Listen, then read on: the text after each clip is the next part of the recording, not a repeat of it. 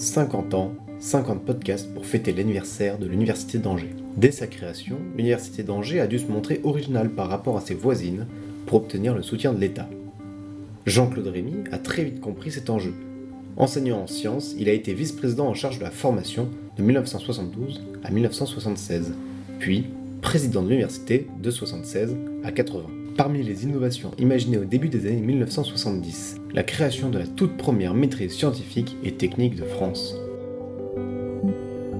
Le gros problème d'Angers, c'est que c'est une université qui est arrivée beaucoup, beaucoup trop tard.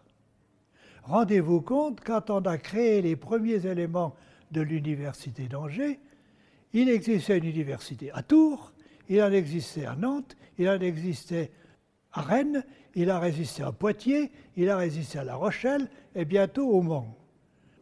C'est une petite dernière qui arrivait derrière tout le monde et personne ne se souciait d'elle.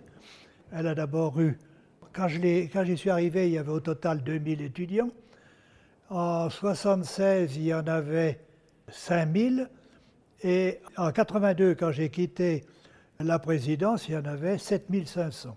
Donc pour vous situer à peu près les étudiants, le nombre d'étudiants qu'il y avait.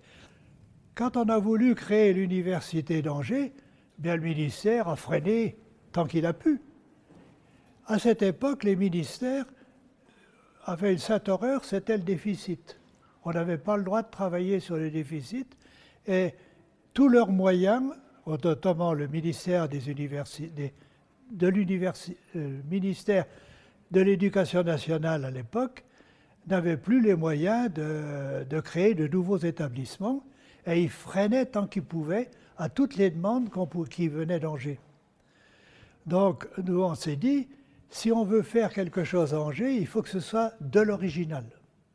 Et c'est pour ça qu'on a bâti, avec Bernard Taravel, une, une formation en sciences et innovation. On a réussi très vite, notre projet a été très vite accepté par le ministère et il nous a proposé d'instituer une nouvelle formule qu'on appelle les maîtrises scientifiques et techniques. Elle fut donc la première maîtrise scientifique et technique créée en France.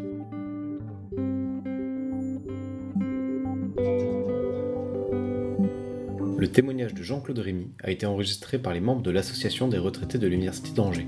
Retrouvez d'autres podcasts sur le site des 50 ans de l'université.